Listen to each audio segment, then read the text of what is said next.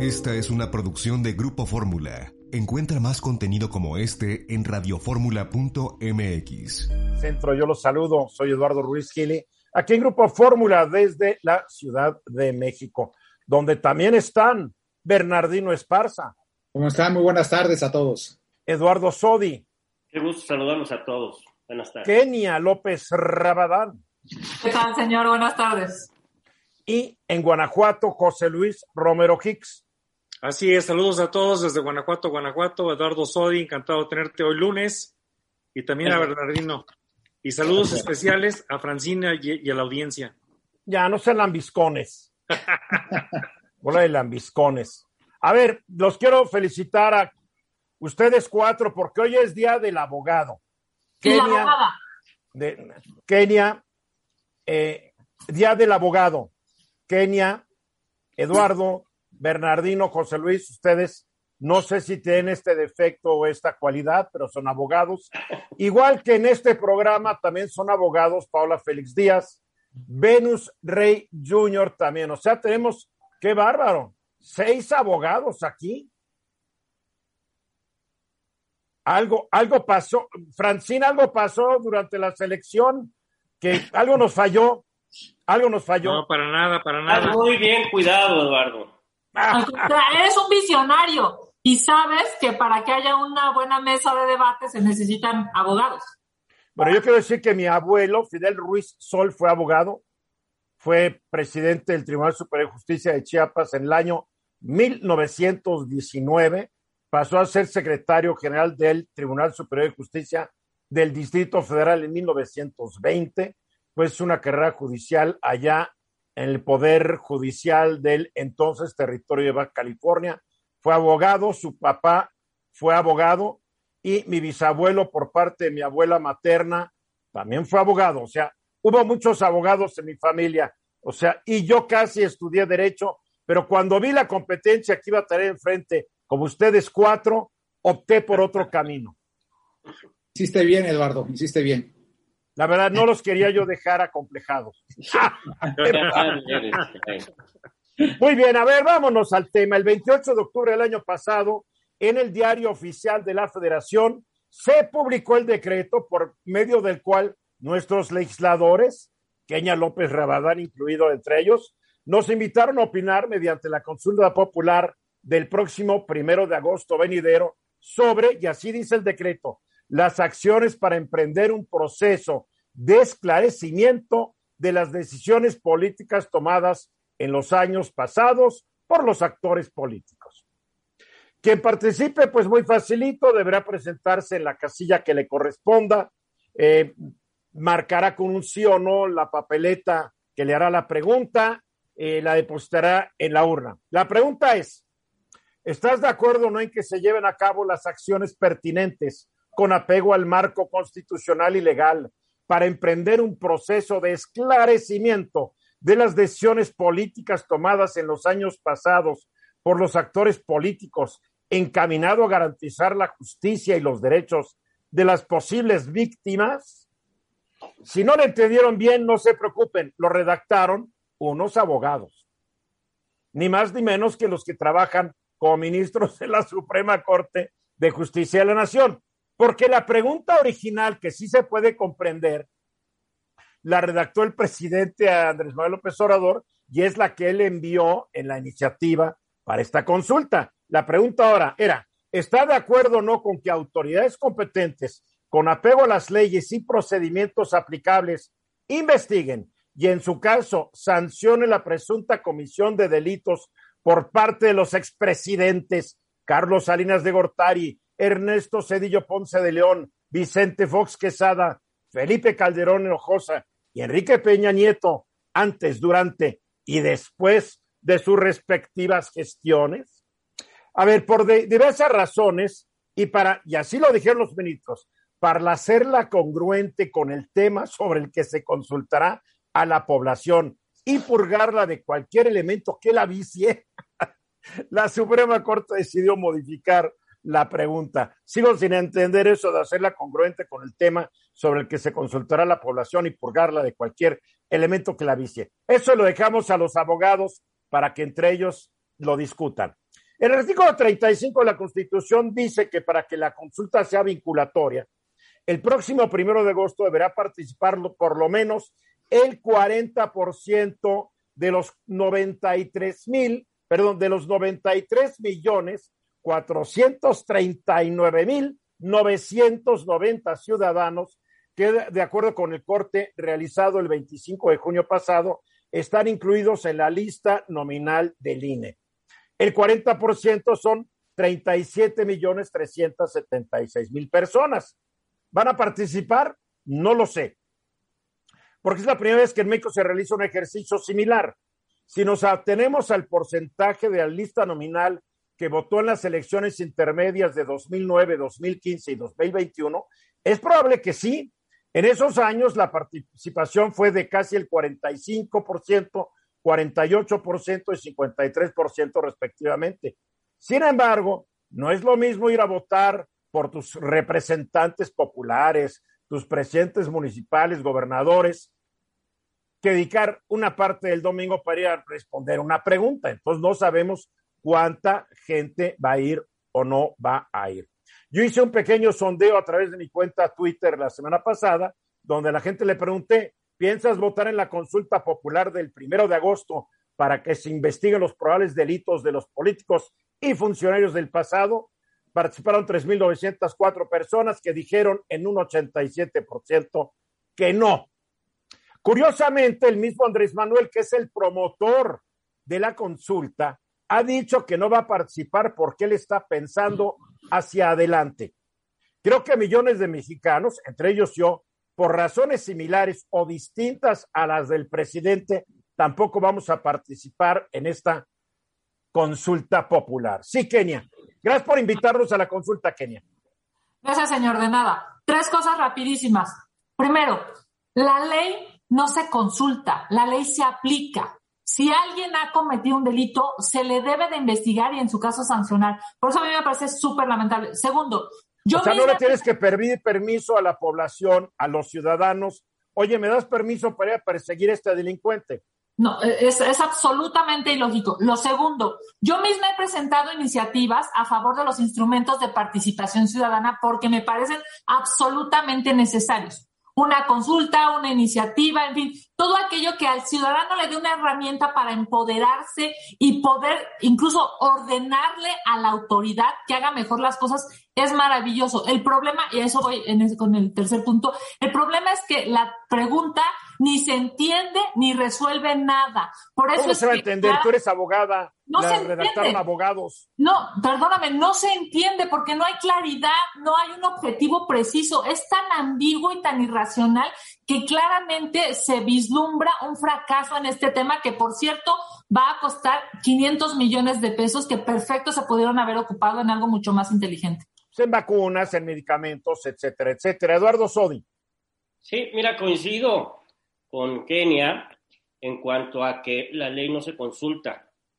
Aquí lo triste, así lo veo yo, es que los ministros de la Corte hayan determinado que esta consulta sí era legal. Eh, y por otro lado, también coincidiendo con Kenia, por un lado le dicen al presidente que sí puede hacer esta consulta, lo que es absurdo para la mayoría de los abogados y para cualquier gente pensante, y por otro lado, se burlan los propios ministros, es mi percepción, es mi opinión, al modificar la pregunta en una que es inentendible ni para los abogados, Eduardo. Perdona. Uh, qué caray, si ustedes no lo entienden, menos un pobre mortal como los demás que no son los abogados. Pero hay un punto que es muy interesante. Dos cuestiones. La primera, en esta consulta, como ya lo dijiste, se puede establecer un sí para que se investiguen, pero no nada más a los expresidentes, como lo decía el presidente de la República actual, que es lo que quería, que hasta el nombre daba de cada uno de ellos, sino que a cualquier servidor público de años anteriores, lo cual implica que puede ser López Gatel, el secretario de Educación. No, cualquiera, cualquiera, queda claro, actores políticos. Engloba a todos. Entonces, bueno, este, hay que entender ese punto, ¿no? Bien, bien, Bernardino. Pues legalmente ya está la consulta, se va a celebrar el primero de agosto y pues habría que ver los resultados porque ya lo habíamos comentado, Eduardo, aquí en el programa. a ver de qué manera se puede impugnar, porque yo considero que de acuerdo a la ley en la materia no hay medio de impugnación para impugnar esa consulta, el resultado, sea vinculante o no sea vinculante. Creo que esa es parte del proceso electoral. José Luis, te, te dejaron estos segundos tus queridos abogados, colegas. Mucha suerte en la decisión personal de ir a votar o no ir a votar. Eso exactamente 15 minutos faltan para que sea la hora.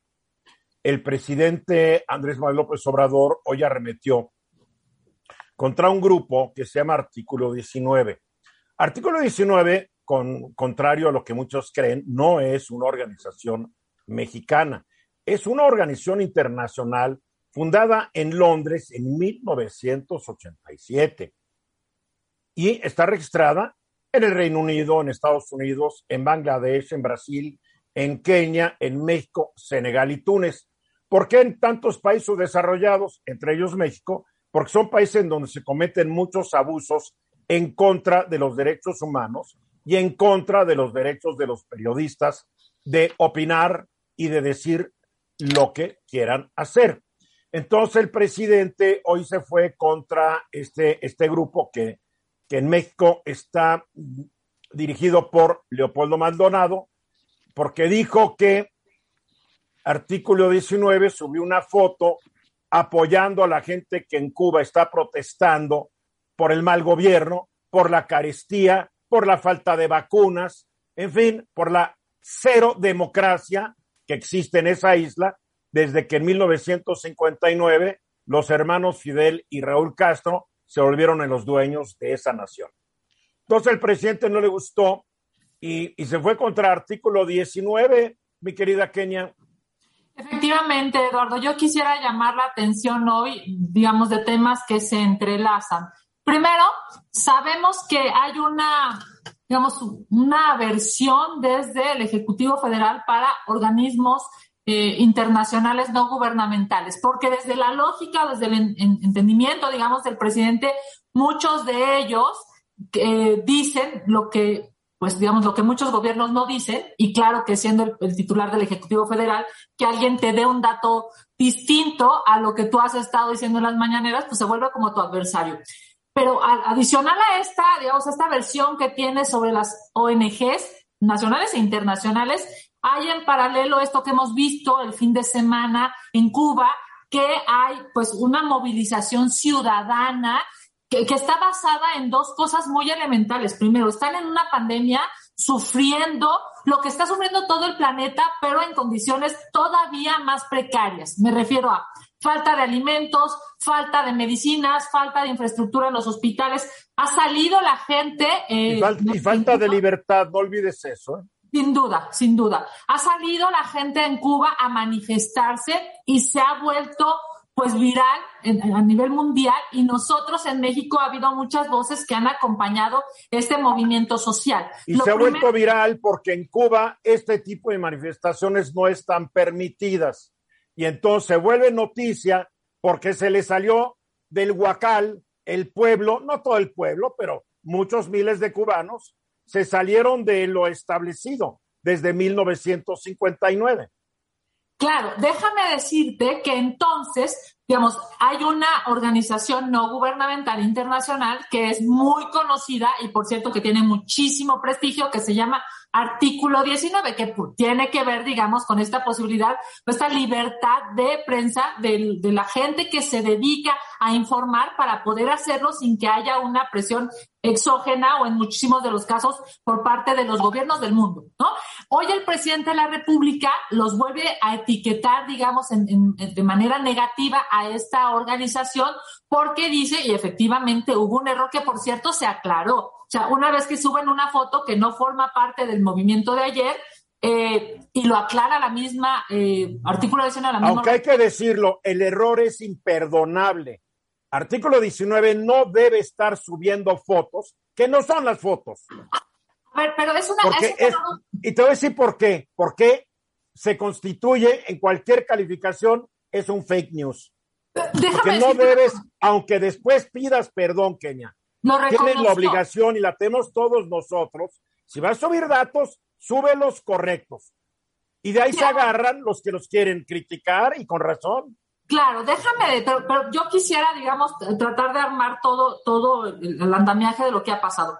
Artículo 19 se equivoca, sube una foto que no es real, después se disculpa, pero hoy el presidente de la República arremete con todo contra artículo 19, a la par de que en varios medios de comunicación, incluso primeras planas, hablan sobre los defensores de derechos humanos y periodistas que han sido asesinados, que la cifra es lapidaria. A ver, estamos hablando de 64 personas defensoras de derechos humanos en esta en la administración del presidente en turno. De 64 personas asesinadas, que fíjate, entre otras. 64, 64 es el dato, ¿verdad? Sí, 64 es el dato formal del gobierno. De hecho, uno de un medio de comunicación que hoy tiene primera plana dice 56, pero, pero todavía es más, digamos, todavía es más alto, lamentablemente. O sea, cuando es que son datos del gobierno, ¿qué, qué entidad pública publica estos datos? Es el mecanismo, el, mecanismo que defiende a derechos, digamos, a defensores de derechos humanos y periodistas es eh, interinstitucional. Está la Secretaría. Pero depende de, la Secretaría, depende de la Secretaría de Gobernación. Efectivamente. Porque el presidente hoy dijo que esos datos eran de sus enemigos que además déjame decirte una cosa, los datos que él, digamos, impugna como datos de sus enemigos todavía son más altos los datos del gobierno, que es, es algo verdaderamente, o sea, lo que él llama a sus enemigos, ¿no? Bien, dice, bien. Dice que hay 56 personas asesinadas. Los datos oficiales de gobernación son 64, Eduardo. Es, es inaceptable, inaceptable. Es terrible porque mira, por un lado tienes a periodistas y defensores de derechos humanos siendo asesinados. En México que es el país, digamos, sin guerra más violento para los defensores de derechos humanos y periodistas. Entonces, por un lado tienes eso y por el otro lado tienes al presidente de la República denostando y violentando a los defensores de derechos humanos, de, las libertades, de la libertad de expresión, de la, digamos, la, libertad de prensa, y eso se vuelve un caldo de cultivo. el presidente tiene todo derecho a decir lo que quiera, pero a veces olvida que sus palabras tienen peso y sus palabras tienen consecuencias mucha gente que lo sigue y que no piensa mucho en las cosas puede decir, caray, estos periodistas son enemigos del presidente, capaz de que me eche yo a uno. O este, este defensor del medio ambiente, pues capaz que merece un plomazo.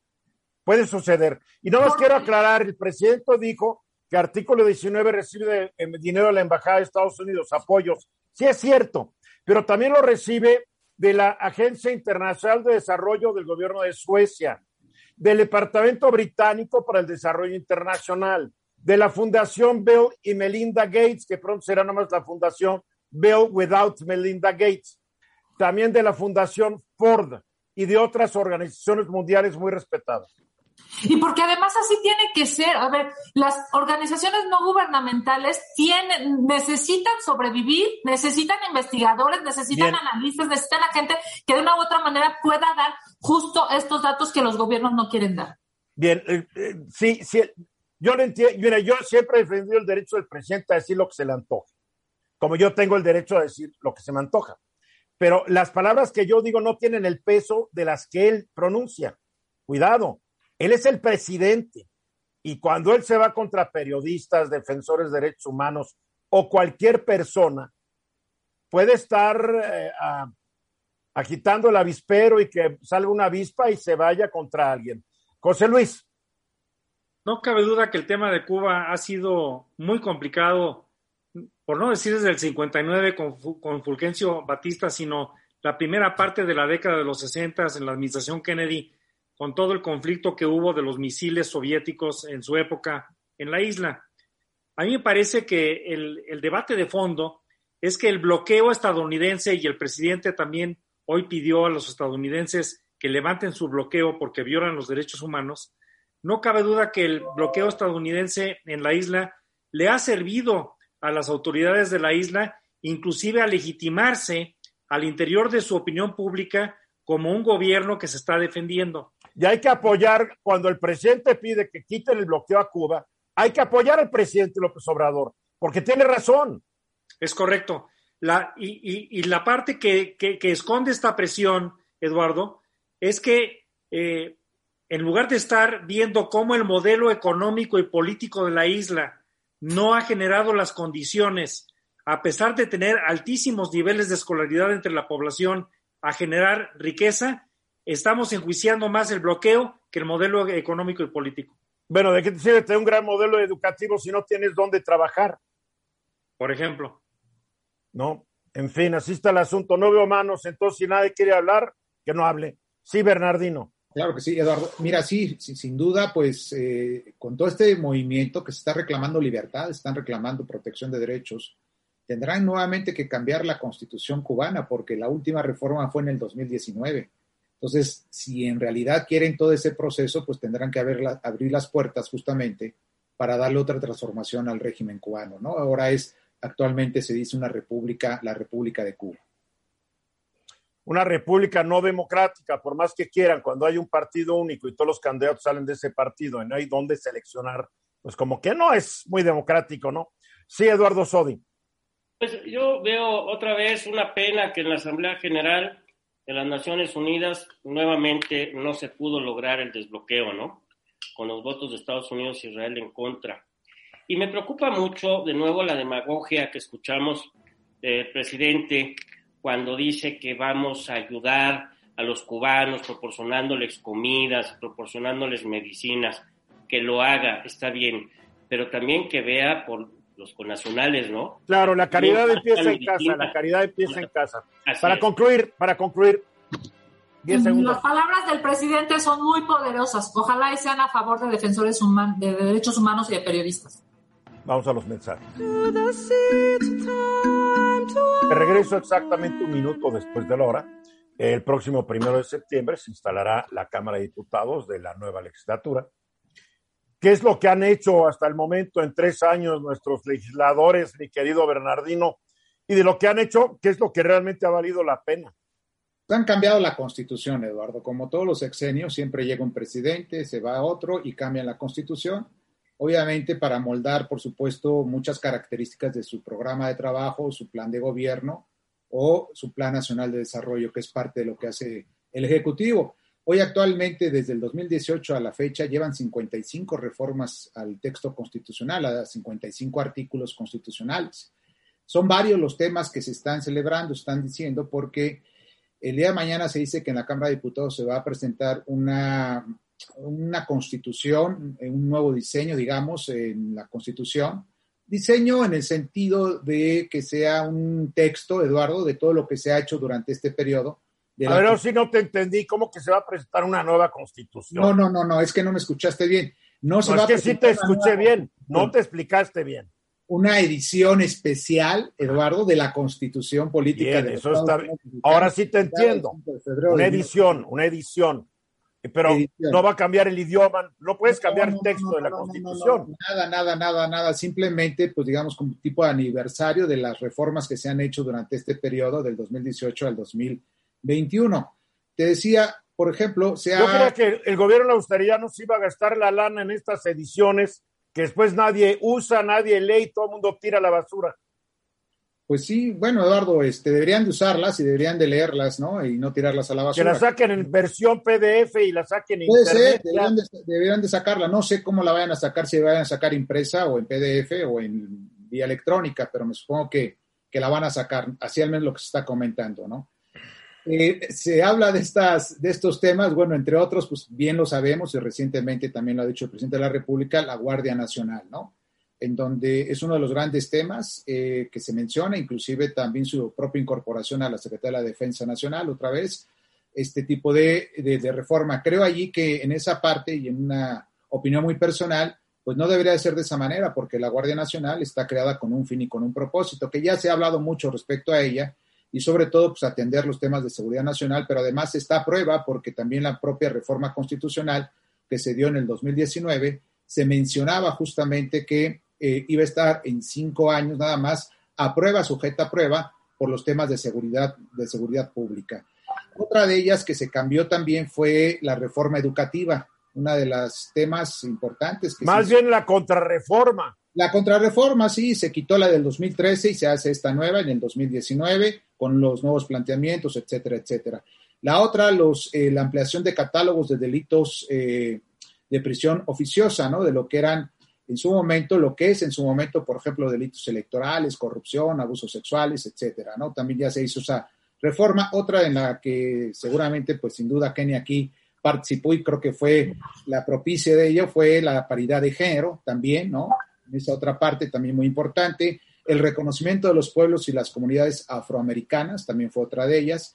Lo que hoy actualmente estamos hablando, consulta popular, y lo que muy probablemente venga más adelante, lo que es la revocación del mandato, ¿no? que es otro de los grandes temas para el 2022 y habría que ver si se celebra esta parte. Lo que es el, el aspecto de bienestar también, el aspecto de entregarle los recursos ya de alguna manera constitucional y legal a, los, a las personas de la tercera edad, a los jóvenes, etcétera. Todos esos recursos pues ya están en el texto constitucional. La famosa reforma del Poder Judicial de la Federación y entre ellas pues justamente eh, la ley secundaria que se reformó al artículo también respecto a la ampliación del presidente de la Suprema Corte de Justicia de la Nación, pero eso ya es una reforma secundaria, no a la Constitución. La supuesta eliminación del foro presidencial también, que es otra de las características que se... ¿Cómo que la supuesta eliminación? a ver. En realidad no está todo reformado en ese proceso, es decir, se requiere realmente que se haya, eh, se establezca una declaración de procedencia eh, en este sentido y que realmente se impute, en su caso, si, si es posible, algún delito que haya cometido cualquier. O sea, que para quitarle fuera al presidente se necesita hacer lo mismo que hoy se hace por un diputado, un senador, un gobernador. Así es. Que tiene que pasar por la Cámara de Diputados y el, eh, este, esta comisión especial, que si la domina el presidente no lo van a quitar jamás. Así es, efectivamente. Eso es lo que hay, digamos, en estas reformas constitucionales y mi duda, mi pregunta es si realmente van a venir nuevas reformas constitucionales ya se ha mencionado mucho que puede darse la reforma en materia electoral, otra de las grandes reformas que se han dado ya. Pero para eso ya no va a ser tan fácil, mi querido Bernardino, porque pues no, va a tener la mayoría en la Cámara de Diputados, la mayoría calificada del partido del presidente y sus aliados. Pues no lo sabemos, Eduardo, porque estas 55 reformas son constitucionales y tanto diputados como senadores la aprobaron. no, yo no, yo no estoy discutiendo eso, pero estoy hablando de la próxima legislatura. Eso, no sabemos si lo vayan a aprobar los demás legisladores en la próxima legislatura. Kenia, ¿las van a aprobar? ¿Van a aprobar ustedes cosas o, van a hacer oposición por sistema? El argumento que das es muy cierto. O sea, se alejó ya el partido oficial junto con sus aliados, se alejó de tener las dos terceras partes. Se hace mucho más difícil hacer una modificación constitucional. También es real. Hay una duda, pero se alejó muchísimo ya de las dos terceras partes. Ahora van a tener que negociar y van a tener que acordar si se quieren hacer modificaciones. Ya no va a ser de que no se le cambie ni punto y coma ni tildes, ¿verdad? Allá no va a ser al capricho y deseo del presidente. Sí, Eduardo Sodin. Sí, exacto. hay reformas que desde luego constitucionales seguramente esta legislatura va a lograr realizar con el consenso. Eh, perdóname, ¿esta estás hablando de la que se va o de la que viene? No, de la que viene. ah, bueno, aquella, porque esta sigue. Sí, bueno, de la nueva legislatura, la que viene, estoy seguro que habrá algunas reformas constitucionales, aquellas que se logren con consenso de los partidos. Pero definitivamente pensar que pueda lograr el que la Guardia Nacional se forme parte del ejército, no pienso que haya la posibilidad eh, y ahorita la senadora nos va a decir, eh, que pueda lograr esta situación. De ninguna forma. Ni la reforma política, yo creo, de eliminar a los plurinominales. No sé, pero yo pienso que es, es imposible que esto suceda. Sí, José Luis. Sin duda, el 6 de junio cambió la ecuación político-legislativa respecto a las posibilidades de una reforma constitucional simplemente porque así la propone el Ejecutivo. En el caso que menciona Eduardo Sodi de la Guardia Nacional, hay que recordar que en su momento el propio Partido del Trabajo, que es parte, digamos, de la coalición gobernante, se pronunció en contra. Eh, en, en, ese contexto, pues sí se aleja mucho de lograr una mayoría calificada de 334 diputados en la Cámara Baja. Eh, sin embargo, sin embargo, como bien subraya Eduardo Sodi, no debemos de descartar el que posiblemente sí se aborden algunas reformas constitucionales en donde se logre el consenso de las fuerzas políticas, incluida la que representa Kenia López Rabadán, pero a ver qué nos dice ella. Por lo menos, si no consenso, una mayoría de votos, ¿no? De dos terceras partes.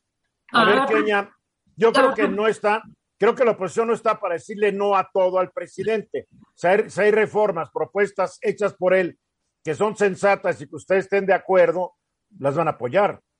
Por supuesto, de inicio, porque eso es lo honorable. O sea, de lo que se trata aquí es de construir un mejor país, de generar las condiciones desde la ley para que todos vivamos mejor, hombres y mujeres, más allá del partido político, porque hay millones de mexicanos que ni siquiera tienen algún afecto para algún partido político. Lo que decía Bernardino al principio es totalmente cierto. A ver, cada gobierno que llega reestructura normativamente hacia lo que cree que es mejor. Algunos lo intentan, otros no lo pueden hacer, ¿no? Digamos, eh, eh, Peña Nieto hizo lo propio, este Calderón, Fox, este presidente de la República llega con una lógica de generar un andamiaje legal que le permita transitar hacia lo que quiere. A mí me parece que, digamos, el, meollo en, en este asunto nada más es que la problemática en medio de una pandemia es bien distinta a cuando llegó el presidente López Obrador. Y hacia allá tendrían que enfocarse las ¿Qué tiene que ver la pandemia?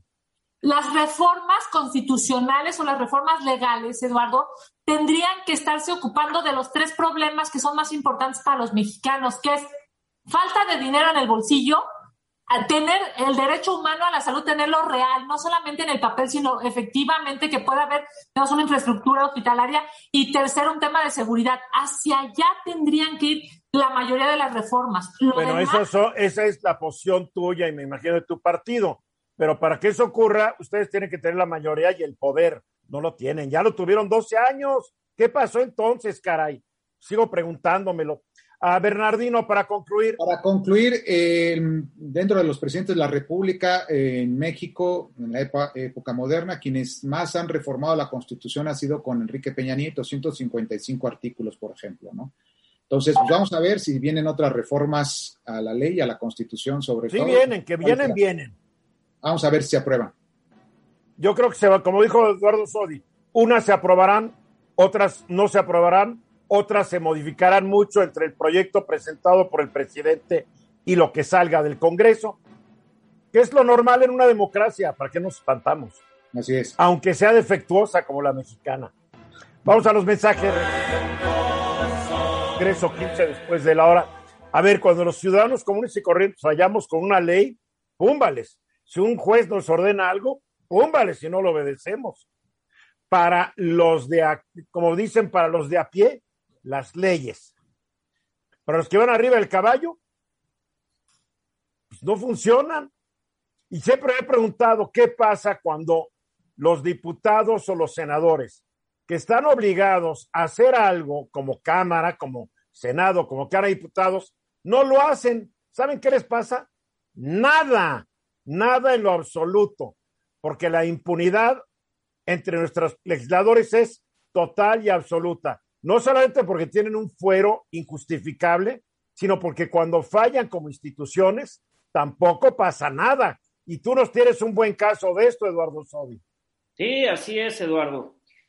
Desde el año de 1917 el Congreso reformó la Constitución en cuanto a las facultades del Congreso que eh, se le otorgaron para que pueda emitir leyes en materia de procedimientos civiles y familiares.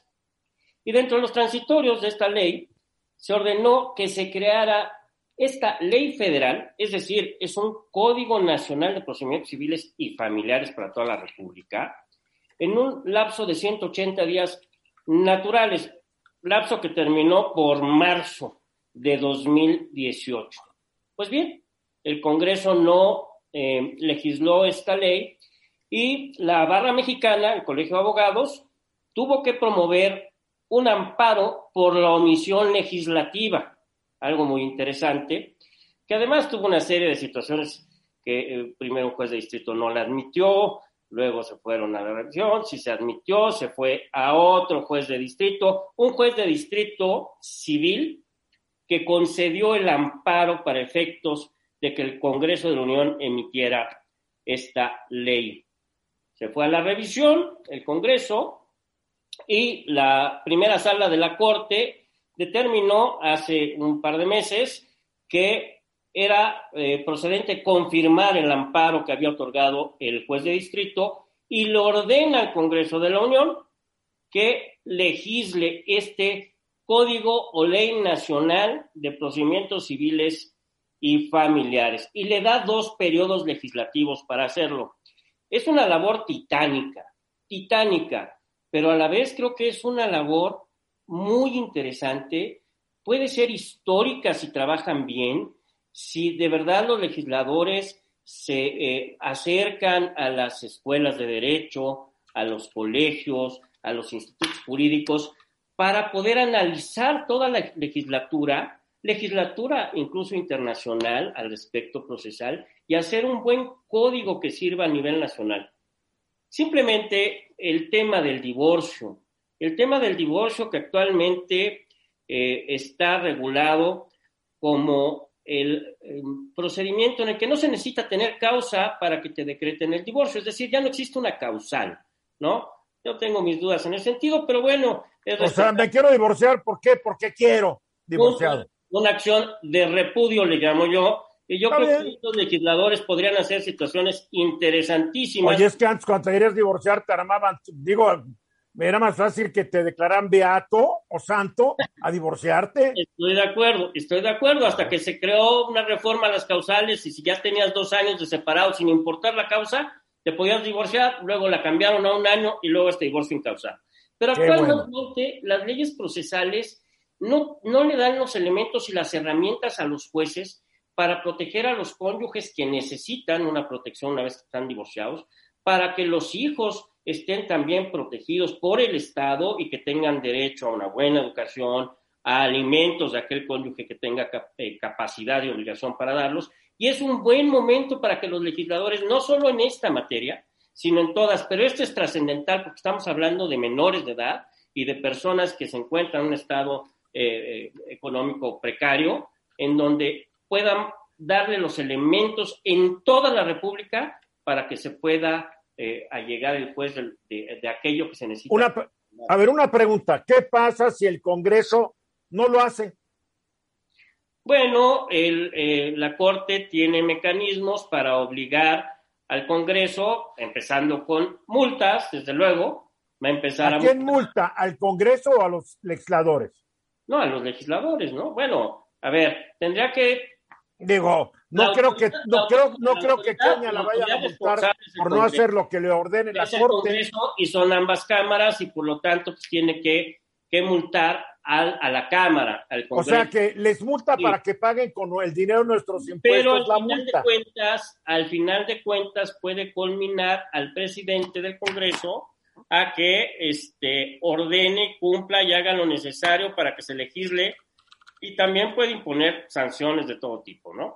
No vamos a llegar a eso, lo que, a lo que vamos a llegar es que le van a estar dando prórrogas. ¿Cuántas? No lo sé. Pero así como han Pero entonces, ¿para qué sirve? A ver, ¿para qué sirve todo esto? A ver, tenemos un Congreso que no cumple con lo que el mismo Congreso se obliga, porque como tú lo explicaste, el mismo Congreso al aprobar este artículo, al reformar el 73, el mismo Congreso se dio un plazo de 180 días contados a partir de la entrada en vigor del decreto. No lo hizo. Entonces, la Suprema Corte y un juez después de un ratote deciden, hazlo Congreso. Ahora me estás diciendo que el Congreso, ¿sabes qué? No quiero, no puedo, prórroga, prórroga y la, y la Suprema Corte prórroga. Pues no estamos haciendo idiotas. Digo. No digo que vaya a suceder, pero es muy probable porque en cumplimientos de sentencias de amparo, la Corte muchas veces otorga prórrogas eh, bajo... El, pero ¿no está obligado el Congreso a hacer lo que solito se obligó a hacer? No, desde luego, claro que lo deben de hacer. Ahora, a ver qué dice la legisladora, ¿por qué no lo hacen? Dejen de ser tan flojos por alusiones personales, mi querido eh, abogado. yo estoy hablando del Congreso, tú perteneces al Congreso. Yo sé, yo sé. nada más quisiera hacer algunas, ah, digamos, algunas anotaciones. Efectivamente, se puede sancionar a los legisladores por esta omisión legislativa. Déjenme decirles que yo presenté, por cierto, una iniciativa a propósito de la omisión legislativa.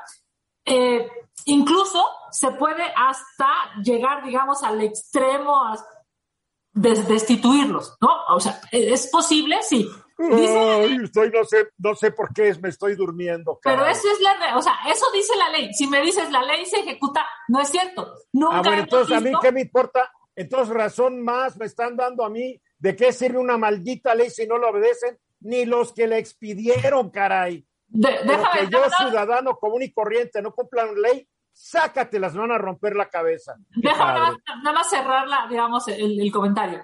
Por supuesto que hasta podrían destituir a los legisladores, en este caso la legislatura que no está cumpliendo con esa omisión legislativa que, por cierto, ya mandata la Suprema Corte de Justicia.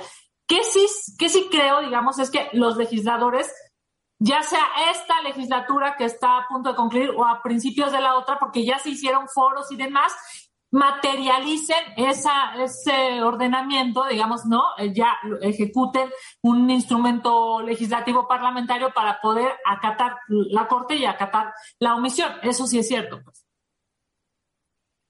sí, José Luis. Pues por, por, más que queramos defender la situación, no cabe duda que estamos frente a una confrontación entre poderes de la Unión en donde, aunque se pueda llegar a la destitución de un legislador, no creo yo que se, ah, políticamente no creo que transite esa alternativa. Y por otra parte, a mí me parece que sí estamos frente a un doble rasero. Por una parte, la exigencia que se pone sobre la ciudadanía y todos los actores, las personas morales, todos los actores en sociedad sujetas al Estado de Derecho, y aquel al que se autosujetan los legisladores, en donde si pensaban que el tema era complicado de suyo, pues nunca se debieron haber dado 180 días. Se debieron haber dado varios periodos legislativos, inclusive, para tener la apertura de la negociación, que sin duda, como dice Eduardo Sodi, estamos frente a una reforma trascendental, compleja, y no hay duda de que será tardada. Es que hay legisladores que no rebustan porque no dan el tono y firman lo que les ponen enfrente. A ver, Bernardino, te veo muy callado. No, estoy escuchando, Eduardo. Por lo, por lo general, por lo general, el legislador siempre omite, ¿no? Hay inactividad legislativa cuando se reforma, por ejemplo, la Constitución y le mandata que eh, tenga 180 días, 90 días para hacer las leyes secundarias, ¿no? Eh, y muchas veces no lo hacen en tiempo ni forma. Yo desde que conozco esta parte no he visto ningún legislador que sea sancionado Claro que no. Esta omisión, ¿no? Eso es más, ¿cuántos artículos de la Constitución del 17 no se ha expedido la ley reglamentaria? Sí, por ejemplo, por, ejemplo, Eduardo, y no hay y no hay manera de que se les obligue en cierto aspecto, digamos. No, porque son porque son mexicanos de primera y los demás somos de segunda, así de fácil. No, bueno, esto Perdón, nada, un dato. En mayo se hicieron los foros, ¿eh? pero estaba ahorita verificando la fecha. En mayo se hicieron los foros rumbo a, digamos, la instrumentación. Y Hay unos foros que nunca les hacen caso, nomás pierden tiempo. No, bueno, pero son el previo para el documento. Y no estoy defendiendo a Morena y a la mayoría, ni al, ni al presidente encargado de. A ver, pero ni el PAN, ni el PRI, ni el PRD hace nada al respecto tampoco, que Nada más déjame decirte una cosa, nada más para el dato. la tipificación de la discriminación, Eduardo Sodi, también está en em, en una falta, en una omisión eh, legislativa. El tema de la cannabis, recuerdan, incluso también llegamos a una omisión legislativa. O sea, es un reiterado, ¿no? Omisión o un reiterada falta. Porque tenemos un Congreso poco serio, poco sensible y poco reactivo. Es la triste realidad. Pide nuestro voto, se van, se encierran en sus cámaras y se olvidan del planeta Tierra. Viven su realidad virtual. La verdad. Eduardo Sodi, para concluir. Pero desde luego tiene mucho omisión, muchos omisión el Congreso. A ver, en esto ya son cuatro años. Y la diferencia es que ahora ya la Corte, en una resolución también histórica, imagino que vendrán otras más, al conceder el amparo está ordenando que se ejecute, que se realice la legislación. Que pueda eh, presionarlos hasta qué grado, sí, la sustitución, pero ¿Cuántos amparos no se, incumplen, se incumplen y no hemos escuchado que hayan suspendido a secretarios, a delegados, a directores generales? Es muy raro. Por eso digo que la Corte luego da mayores oportunidades de las necesarias. Demasiado. Muy bien, vamos a los mensajes y continuamos. Regreso, 31 minutos después de la hora. La pandemia ha afectado a todos ha afectado a grupos de por sector de trabajo, ha afectado por edades, y tal es la peor afectación es la que tiene que ver por cuestiones de género, de sexo. Las mujeres son las que más han perdido durante esta pandemia. Han perdido más de lo poco que se le estaba dando, de lo poco que habían podido obtener después de centurias, de siglos de lucha. Dan unos nuevos datos eh, del INCO, mi estimado José Luis Romero Hicks, que te muestra cómo las mujeres emprendedoras enfrentan todavía 20 mil problemas que no enfrentan los emprendedores.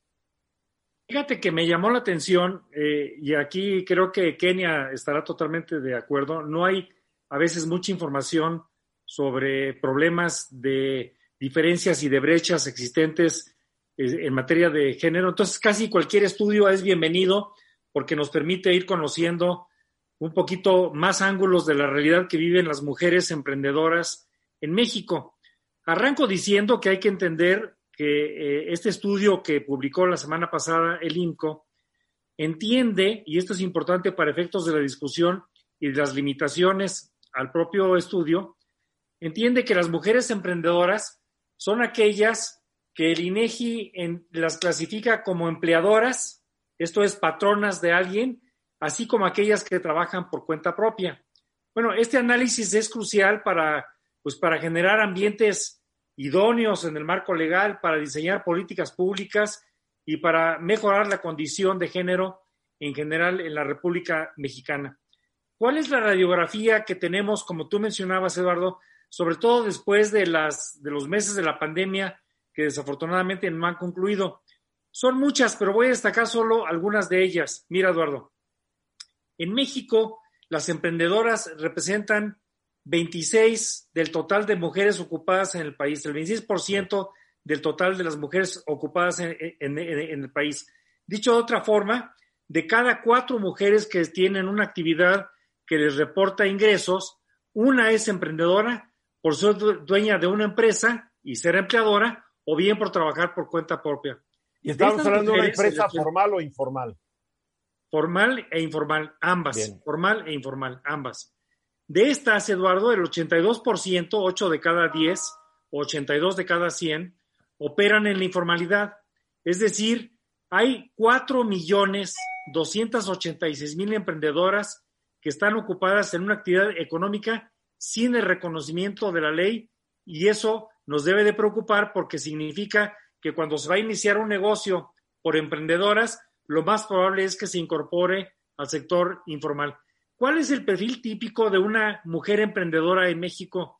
Pues mira, tienen entre 25 y 44 años de edad, son casadas, tienen entre uno y dos hijos, el nivel de escolaridad promedio es de secundaria, y operan en la informalidad debido pues al alto costo tanto de trámites administrativos como a la falta de acceso al financiamiento y la falta, por qué no decirlo, de capacitación en, fin, en materia de finanzas, en materia de contabilidad eh, eh, empresarial o de desarrollo de negocios. Otra parte de la, de la radiografía que me pareció interesante es que una de cada cinco personas empleadoras en México es una mujer. Esto es el 21 por el 21, eh, uno de cada cinco, el 21% de los empleadores en el país son mujeres y cuando las mujeres emprenden un negocio o una actividad por cuenta propia, la probabilidad de ser informales es muy alta. Inclusive con datos al primer trimestre de este año del 2021, el 86% de las mujeres autoempleadas lo hacían ya con, con informalidad. Y hay que recordar hacia febrero de este año se puso de moda la palabra las nenis, que fue cuando a, raíz de la pandemia muchas de las mujeres empezaron a usar las redes sociales para autoemplearse y para, actuar, y para actuar en el comercio, estableciendo ventas a través de las redes sociales y que inclusive el, eh, la UNAM llegó a estimar que tienen ventas diarias de casi 10 millones de pesos. Pues bueno, lo que, hay que, saber. que, hay que decirlo, no es nada para un país de 127 millones de habitantes. Así es, y hay que, hay, hay que también entender que el uso de los canales de distribución de redes sociales apenas empiezan a tomar más forma en México y bueno, sobre todo a, través principalmente del Facebook, que fue la red social que utilizan estas mujeres que en su momento de manera despectiva les llamamos o les llamaron las nenis. El hecho está, Eduardo, que sigue abriendo una gran brecha, una gran brecha de ingresos entre mujeres y hombres autoempleados. Las mujeres autoempleadas ganan en promedio cuatro mil pesos al mes y los hombres autoempleados ganan seis mil cuatrocientos pesos al mes. Y finalmente, para cerrar el reporte de la radiografía, otra brecha muy importante, Eduardo, es el de la formalidad contra la informalidad.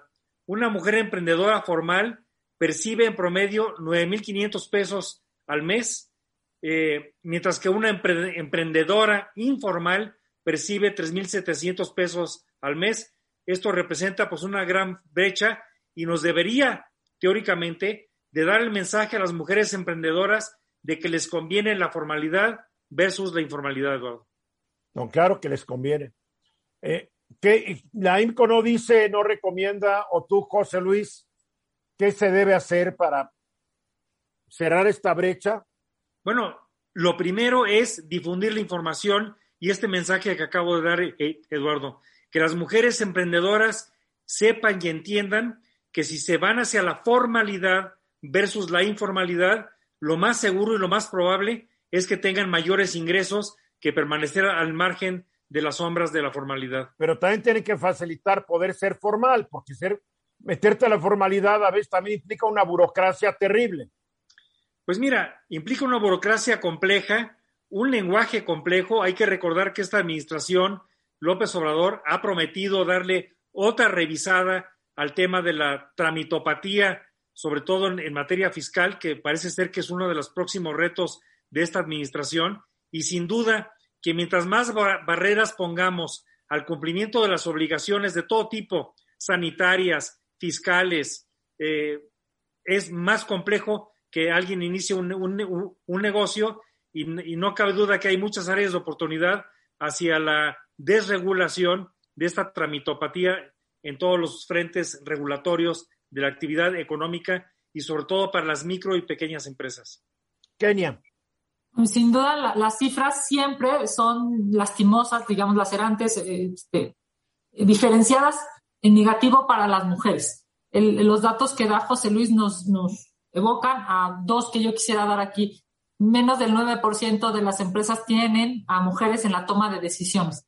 Y segundo, y yo diría una de las cosas más importantes, hay algunas, eh, digamos, organizaciones no gubernamentales que han dicho que las mujeres ganan hasta 30% menos con la misma capacitación, con las mismas horarios de trabajo y con la misma responsabilidad. Incluso el IMSS, a principios de año, en el primer trimestre de este año, dice que por cada 450 pesos que gana un hombre, una mujer gana menos de, menos de 400. O sea, hay una diferencia de 50 pesos que es altísima, ya digamos, en la realidad del día a día. Sí creo, eh, José Luis, que, por ejemplo, la reforma del outsourcing va a afectar y va a pegar durísimo, por ejemplo, a, las, a esas mujeres que aspiran a eh, dejar de ser informales para pasar a la formalidad.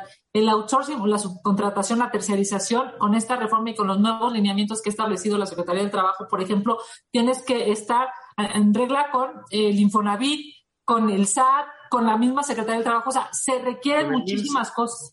Con el IMSS, se requieren muchísimas cosas para que las mujeres que están empezando, ¿no? Digamos, a, emprendedoras que quieren hacer algo este, formal, porque ahora, por ejemplo, en este tema todavía va a ser un poco más complicado.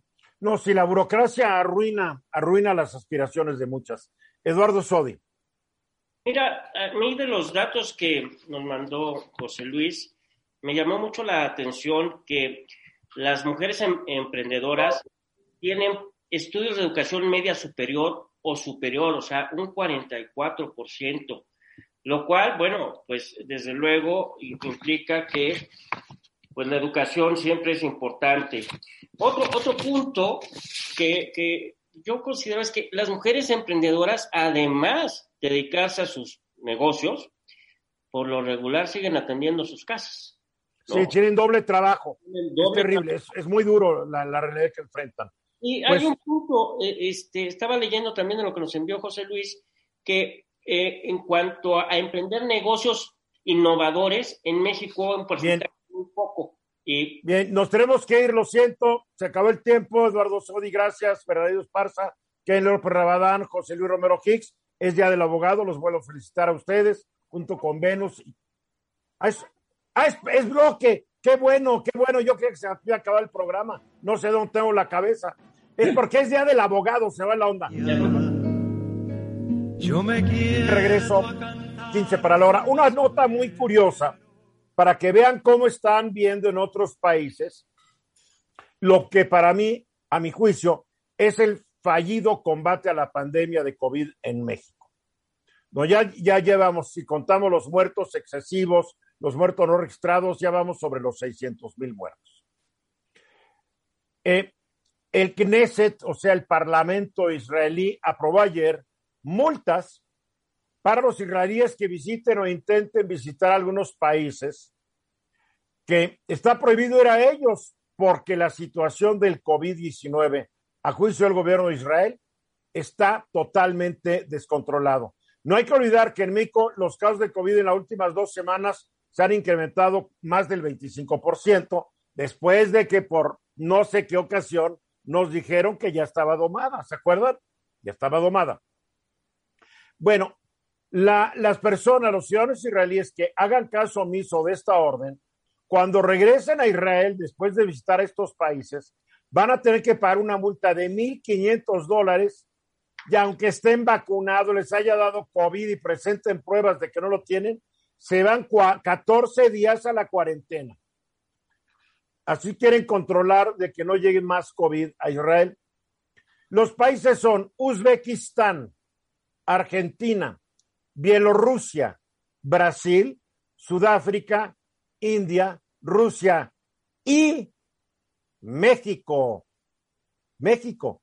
Y esto yo me enteré porque unos amigos míos que viven en Israel querían venir a México y me dicen, no podemos ir. Les digo, ¿por qué? Porque el gobierno ha prohibido que los israelíes visiten algunos países, entre ellos México, porque la idea es de que no está controlada la pandemia. En México ya tenemos la variante Delta, ya está llegando la variante Sigma, la Epsilon y todas las variantes, porque México nunca ha cerrado sus fronteras. Peor todavía, no controla ni la entrada de la gente que llega. Tú quieres ir a Estados Unidos, antes de subirte el avión, tienes que demostrar tu prueba de COVID, por lo menos tres días de antigüedad, o no te subes. Tú quieres visitar México, no importa, vengan, vengan, bienvenidos todos. Entonces, aquí estamos. Esto ya es una decisión. Es el nuevo reglamento que aprobó el Comité de Constitución, Ley y Justicia del Parlamento israelí y entró en vigor a la medianoche de ellos, de domingo a lunes. No hay que olvidar que ellos están ocho horas adelantados y va a ser válido hasta el 25 de julio. Y si ven que las cosas en México no mejoran, y mucho me temo que no van a mejorar, pues lo van a seguir prorrogando. Qué mal, digo, qué imagen la nuestra, caray. José Luis. Fíjate que yo creo que ahora con la con lo que se habla de la tercera ola y este esta decisión del Knesset israelí creo que es un síntoma de la gravedad que se está percibiendo podría significar el repunte con nuevas variantes. Por ejemplo, en el caso de países europeos, el caso de Francia, por ejemplo, a partir de dentro de unas semanas en agosto, para luchar en contra de la resistencia de la inoculación voluntaria de la población, van a empezar a pedir el, certificado de vacunación para hacer uso de servicios públicos, para poder subirse al metro, para poder entrar a un autobús o inclusive de acceso a lugares como pueden ser los bares y, y los lugares de entretenimiento. Entonces, hay países que sí van a estar tomando decisiones, no solo en el contexto de, prohibir el acceso de visitas a otros países, sino inclusive de forzar a aquellas personas que han decidido que no es importante estar vacunados a que tomen conciencia del beneficio comunitario sobre la preferencia personal. Hasta el día 10, es decir, hasta el sábado pasado, en México, se habían vacunado 40 de cada 100 personas. El 28%, estoy redondeando números, el 28% de la población ha recibido una vacuna. pero únicamente el 16% tiene las dosis completas. Recuerden, estamos hablando de población mayor de 18 años, cuando ya las autoridades sanitarias de los países que están haciendo las cosas, vamos a decir, menos mal que México, están sugiriendo que sean vacunados los niños de 12 en adelante. México ni se ha considerado. Para llegar al 70% de la población mayor de 18 años, eh, que propiciaría aparentemente la inmunidad de rebaño, la inmunidad comunitaria, todavía falta entonces que se vacune al otro 54% de la población que no ha recibido las dosis completas. Pero hay una cosa, las nuevas variantes están poniendo en riesgo algunas cosas. Todavía se dice de que por lo menos las vacunas de Pfizer, la vacuna de Moderna y la de Johnson y Johnson son buenas para prevenir que te mueras o te enfermes gravemente con la nueva variante Delta. No hay que olvidar que las vacunas chinas y las rusas no han sido aprobadas por las autoridades sanitarias serias. Me refiero a la Autoridad Sanitaria Europea, a la, a la, Autoridad Sanitaria de Estados Unidos, porque la de México vale bolillo, porque la COFEPRIS hoy obedece a las instrucciones que le den desde la Secretaría de Salud o desde la presidencia, cuando antes la COFEPRIS, en teoría, era independiente y autónoma en sus decisiones. Entonces, lo de la noticia de Israel, la verdad me dejó, no me sorprendió, pero dije, ching, caray, otro gol que nos meten. Eduardo Sodi. No oímos, Eduardo. No es que sea un gol, desde mi punto de vista, más bien están poniendo una barrera para que no les metamos un gol. Porque aquí lo, lo vimos que por decreto, todos lo sabemos, cambiamos de semáforo al semáforo verde un par de semanas y ya regresamos al semáforo amarillo. Y, y no hay que olvidar que el semáforo mexicano es un sema, también es una payasada. En los países serios, lo que es el factor de, de, de, de decidir un, un, un, semáforo verde, amarillo, rojo, anaranjado o violeta, lo que quieras, es la tasa de positividad, es decir, la tasa de contagios, que México no se conoce porque no se hacen pruebas. No se hacen pruebas, claro. Y además aquí, no obstante que cambiamos de semáforo verde al semáforo amarillo, naranja, en fin, para atrás, se ha determinado, por lo menos en la Ciudad de México, que las actividades económicas sigan funcionando normalmente. Lo cual, sí, sí. obviamente, los países eh, a los que podríamos viajar lo observan, ven, analizan y ponen su barrera, ¿no? Ya vemos que en Japón acaban de determinar que no va a haber público en los estadios. Y aquí no se hace absolutamente nada para contener. Y esto. los ingleses dejaron que todo el mundo creo que entrara para ver cómo perdía su equipo frente a Italia y van a tener una un crecimiento en los contagios por la responsabilidad del gobierno del, del Reino Unido. Kenia. No, lamentablemente suena lógico lo que están haciendo para que la gente no venga a México por algo muy elemental. Somos el cuarto país en el planeta con más muertes por COVID.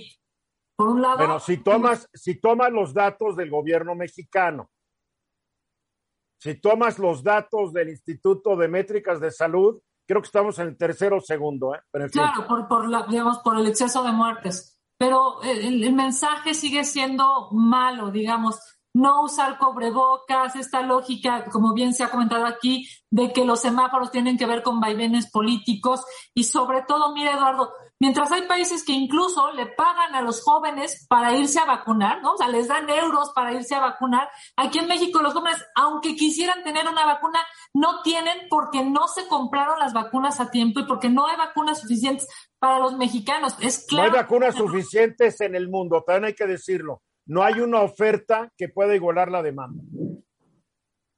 Y quiero rectificar el dato. De acuerdo al Instituto de Métricas de la Salud de la Universidad de Washington, apenas llevamos 541.324 muertos. Exageré al decir 600. Medio millón de mexicanos. Medio millón. Así está el asunto. Muy bien, pues si tienen planeado ir a Israel, es más, si tienen planeado ir a Europa, la mayoría de los países no nos quieren ni ver todavía, ¿eh? si se los pongo. pero podemos visitar otros lugares en México, aunque la gente esté afuera sin cubrebocas, no importa. Aquí el, el coronavirus a los mexicanos nos hace los mandados. Ya nos vamos. Felicidades por el Día del Abogado. Ahora sí, Kenia, Eduardo, eh, Bernardino y José Luis, es, su día. Espero que, espero que lo pasen muy contentos. Muchas gracias, Eduardo. Gracias. Gracias a todos. Yo soy Eduardo Ruiz Gil y mañana nueva cuenta. Estamos aquí de regreso. 3.30 hora del centro. Y hoy en mi diálogo nocturno voy a estar hablando sobre cómo los usuarios de las redes sociales cada vez son más tontos.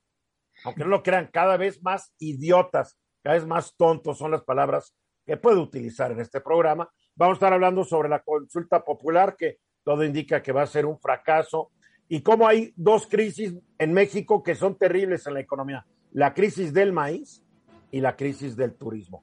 A las nueve de la noche, hora del centro, en facebook.com diagonal e Ruiz Gili, en mi YouTube Ruiz Gili Times y en mi Twitter arroba Ruiz Gili. Ahí los espero. Dentro de unas horas, ahí estaremos.